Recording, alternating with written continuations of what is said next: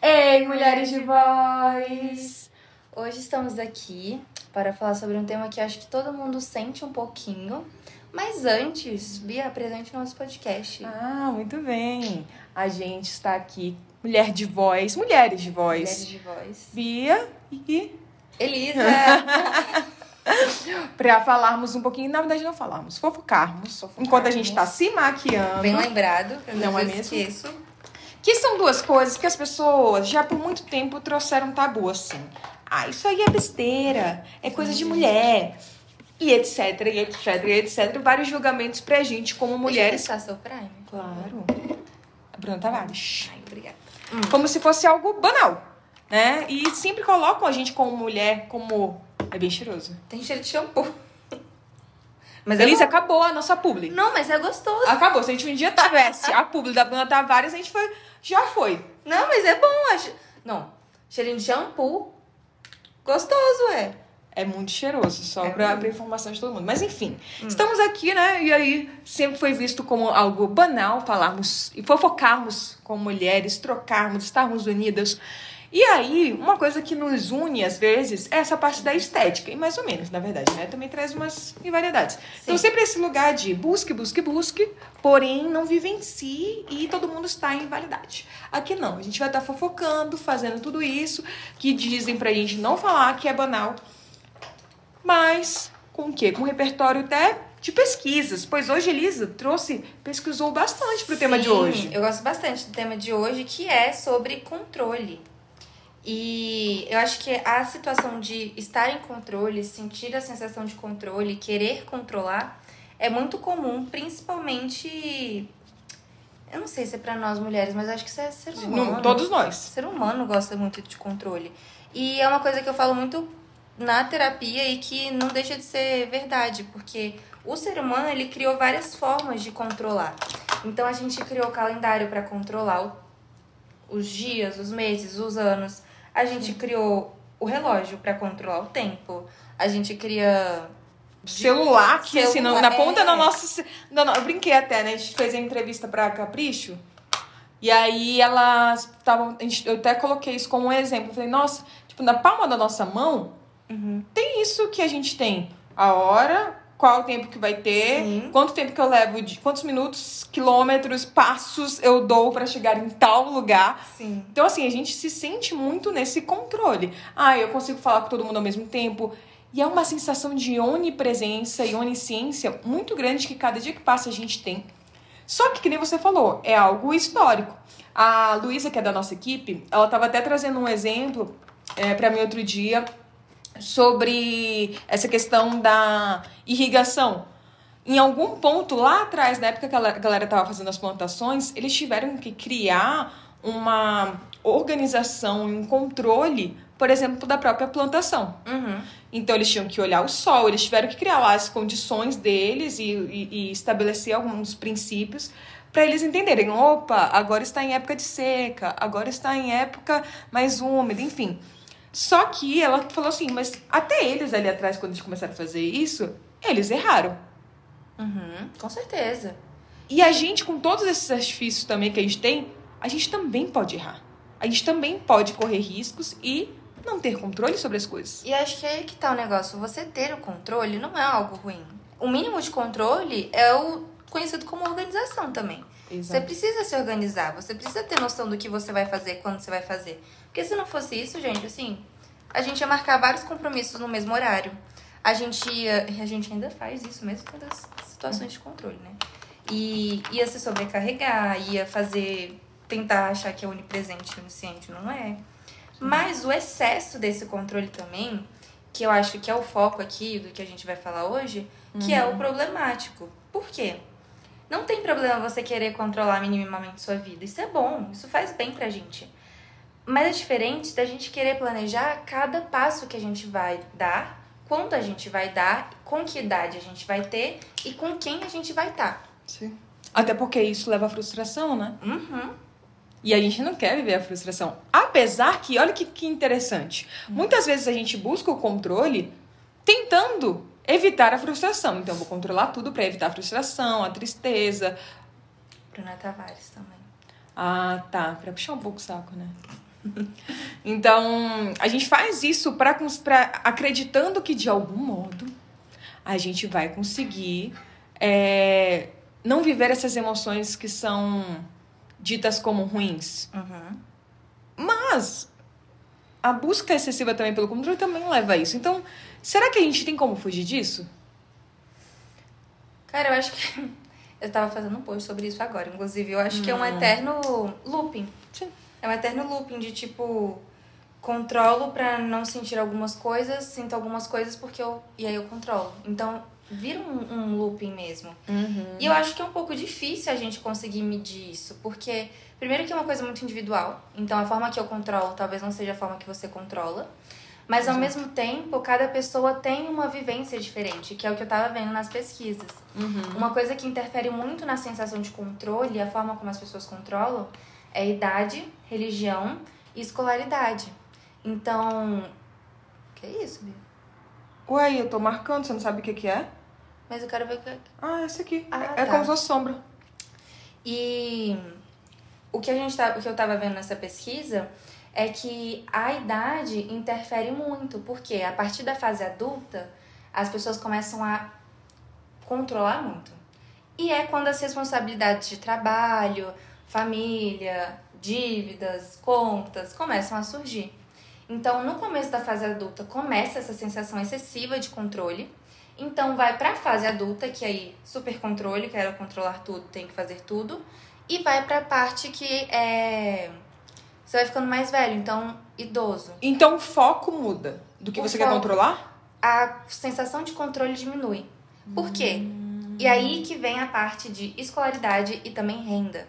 Porque é muito fácil a gente falar que a sensação de controle diminui para uma pessoa que se torna aposentado, sendo que a gente sabe que a realidade do nosso país E ninguém consegue mais ninguém aposentar. consegue aposentar. A verdade é essa. E aí que vem o, o grande problema, porque a sensação de controle, e nessa, nesse estudo ele falou isso, que tem um problema. Porque ao mesmo tempo que você avalia que algumas pessoas, por conta da idade, têm essa men- menor necessidade de controle, então eu não preciso mais me preocupar em levantar cedo pro meu trabalho, eu não preciso mais me preocupar em ter o dinheiro para pagar minhas contas, porque eu sei que a aposentadoria vai vir. Só que hoje não é uma realidade. Então, é um, um estudo, sabe, um pouco controverso e ele fala sobre isso. Que é difícil a gente avaliar essa sensação de controle por conta das várias variáveis. E aí eu fiquei pensando o quanto então o controle tem a ver com estabilidade. Sim. Quanto mais Estável. variáveis estáveis eu tenho, Uhum. É melhor, é melhor ir pro controle. Porque assim, ó, se a gente for parar pra pensar, quando eu tô na escola, pô, eu sei que ano que vem vai ser a oitava série. Sim. Eu sei que depois já vir o primeiro ano, nana. Nessa sequência, então assim, eu já sei o que tá por vir. Meu que já tá contada a minha sequência. Sim. Aí tu vai pra faculdade já tem um pouco assim da uma instabilidade. Vai- Mas a- acaba mas a faculdade. Ainda tem, ainda tem, Ainda tem. estabilidade na faculdade. Mas acaba a faculdade geral, tá assim, meu Deus, o que, que eu faço? Aonde que eu vou? Porque é mais instável. Não, é totalmente instável. É como se a nossa vida inteira a gente tivesse um cronograma Uhum. e que seguir com números. Então, primeira série, segunda série, terceira série. Exato. Gente, eu dei uma chinelada na minha cara. Tudo E bem, eu aí- sempre tô com chinelada, Elisa. Então você vai estar normal aqui. E aí, do nada, a gente sai da faculdade e isso num cenário extremamente privilegiado, quando você... Sim. faz uma faculdade. Exato. Mas aí você sai da faculdade seguindo o ciclo imposto. E aí você faz o que com isso?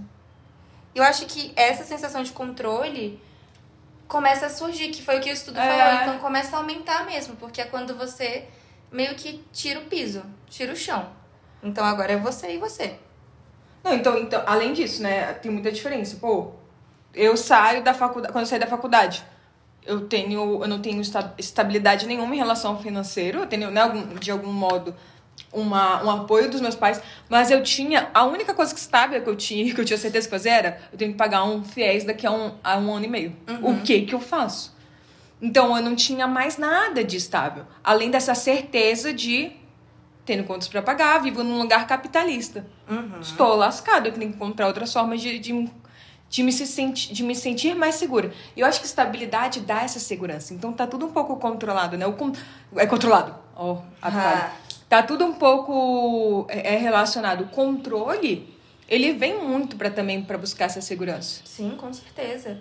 E é uma segurança que a gente tenta ter em tantas áreas que a gente não percebe o quanto é incontrolável.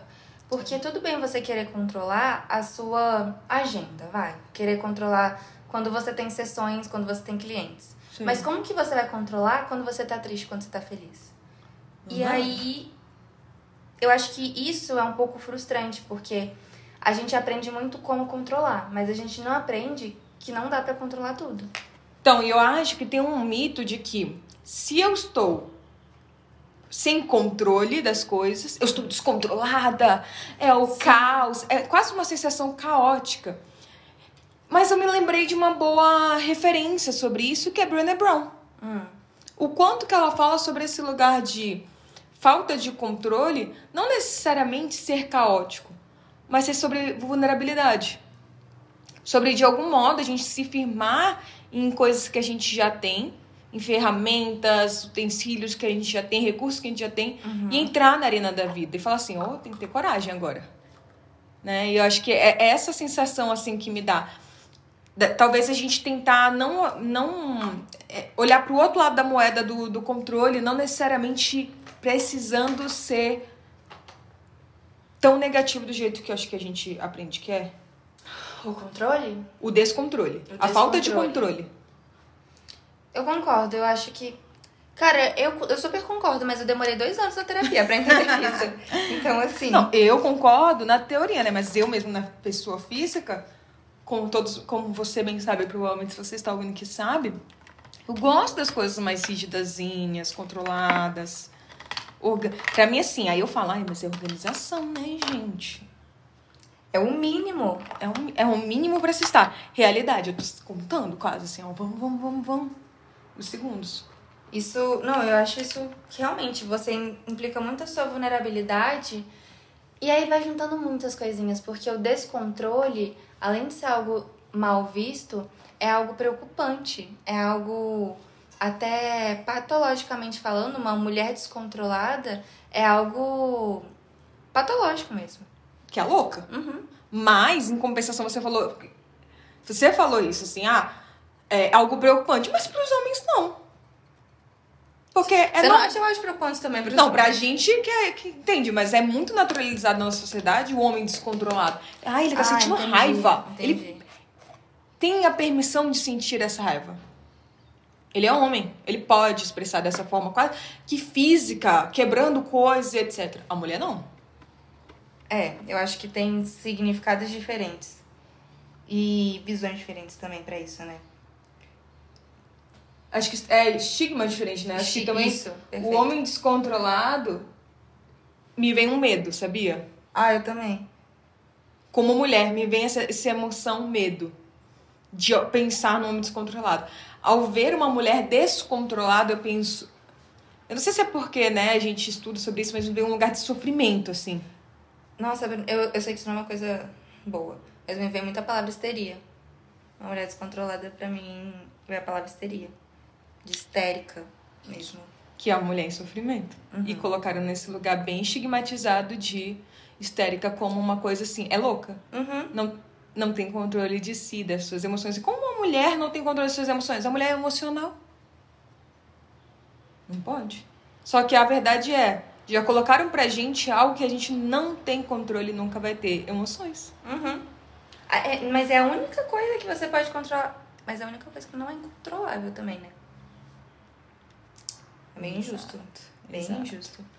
Meio que já quase que foi feito pra gente falhar. É. É como se você jogasse sabendo que você ia perder. Exato. Exatamente. E eu acho que a gente... Tá como- pensativa, Bia? Tô, porque eu acho que a gente, como mulher, na verdade, se relaciona muito assim com controle mesmo. Talvez a gente tente controlar muitas coisas porque a gente sabe a realidade que a gente vive é muito instável pra gente. É uma realidade muito cruel. Em que, se a gente não estiver preparada para diversas situações, a gente sabe o que, que a gente vai sofrer. Então, o controle é quase como uma, uma gota de segurança Uhum. né? E, e é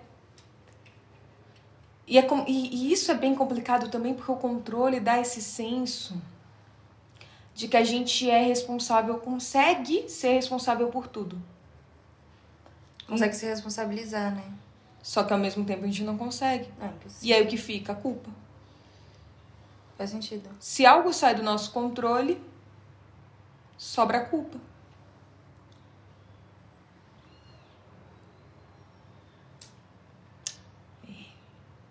Refletiu aí? Refletindo. E aí, gente, eu vou trazer então, tava falando da Brené Brown, um trecho dela, e aí ver como isso. Que emoção você sente ao ver esse texto. E vocês que estão ouvindo também, vendo, vai. Também sentem, tá? Quando passamos uma existência inteira esperando até nos tornarmos a prova de bala ou perfeitos para entrar no jogo, para entrar na arena da vida, sacrificamos relacionamentos e oportunidades que podem ser irrecuperáveis. Desperdiçamos nosso tempo precioso e viramos as costas para os nossos talentos, aquelas contribuições exclusivas que somente nós mesmos podemos dar. E aí? Um pouco de pena. De quem? De mim mesma. Por quê? Que vive isso, entende? E das pessoas que vivem isso também. E como assim de pena? Uma dosinha, né? Eu e meus amigos, a gente fala cantadinho, tipo... Você olha e você fala, o que, que você faz? Não faz nada, né? Faz, muda. É, né? Mas aí... Difícil, né, cara? Difícil. Que é isso também. O que, que envolve entrar na arena da vida desse jeito se a gente não tá com colete à prova de balas? É difícil. E nunca vai estar também. Porque eu acho que o colete nessa história é o controle. É a falsa ideia do, do controle. controle. Eu acho que as experiências, e até pra gente ir finalizando, eu acho que tem algumas sensações e situações que a gente passa na vida que a gente percebe que a gente não tem controle. E uma delas é a perda. Eu acho que a, a maior sensação da falta do controle é quando a gente acaba perdendo alguém, ou perdendo alguma oportunidade, perdendo alguma experiência. Porque, sabe assim, Mas será que a gente precisa. Aí vai entrar uma coisa filosófica, Ai, meu viu? Deus do céu. A galera da psicanálise vai, vai gritar nesse momento de. Hum. Uh, será que a gente realmente precisa perder coisas pra lidar com a falta? Porque a verdade é que a gente sempre vai estar, vai ter faltas. Então, E a gente não precisa não. agir de presença. Com- agir com a perda. Então, com a falta, não. Mas acho que com a ausência do controle. Porque com a falta. Eu acho que eu vejo a falta como algo muito. Às vezes você já não tá lá, mesmo estando. Tem a falta em relações. Às vezes você termina muito antes de terminar. Sim. Mas o controle você perde depois que você termina. Então, o controle de você ver, a pessoa, de você saber sobre a pessoa, tem um certo controle. Por isso que eu acho que algumas situações, quando você tá num relacionamento, se, demo- se demora mais pra terminar. Porque mesmo você não estando mais com a pessoa, de verdade, Uhum. você ainda tem o controle sobre ela. Então, o controle não vem pra preencher uma falta? Sim. Mesmo ela não. Mas eu, eu acredito que não precisa. Então, acho que não precisa já perder pra lidar com falta. Talvez a minha sensação é a gente constantemente se depara com as nossas faltas. A gente constantemente se depara com a falta de amor, com a falta de conhecimento sobre algo, com a falta de é, expectativas sobre alguma situação, a falta de recursos para outras coisas. Então, o que, que a gente finge que tampa com isso? Sabe aquele meme que tem um band-aid assim? Que tá falando? É isso, sim. Controle. Eu tenho controle disso.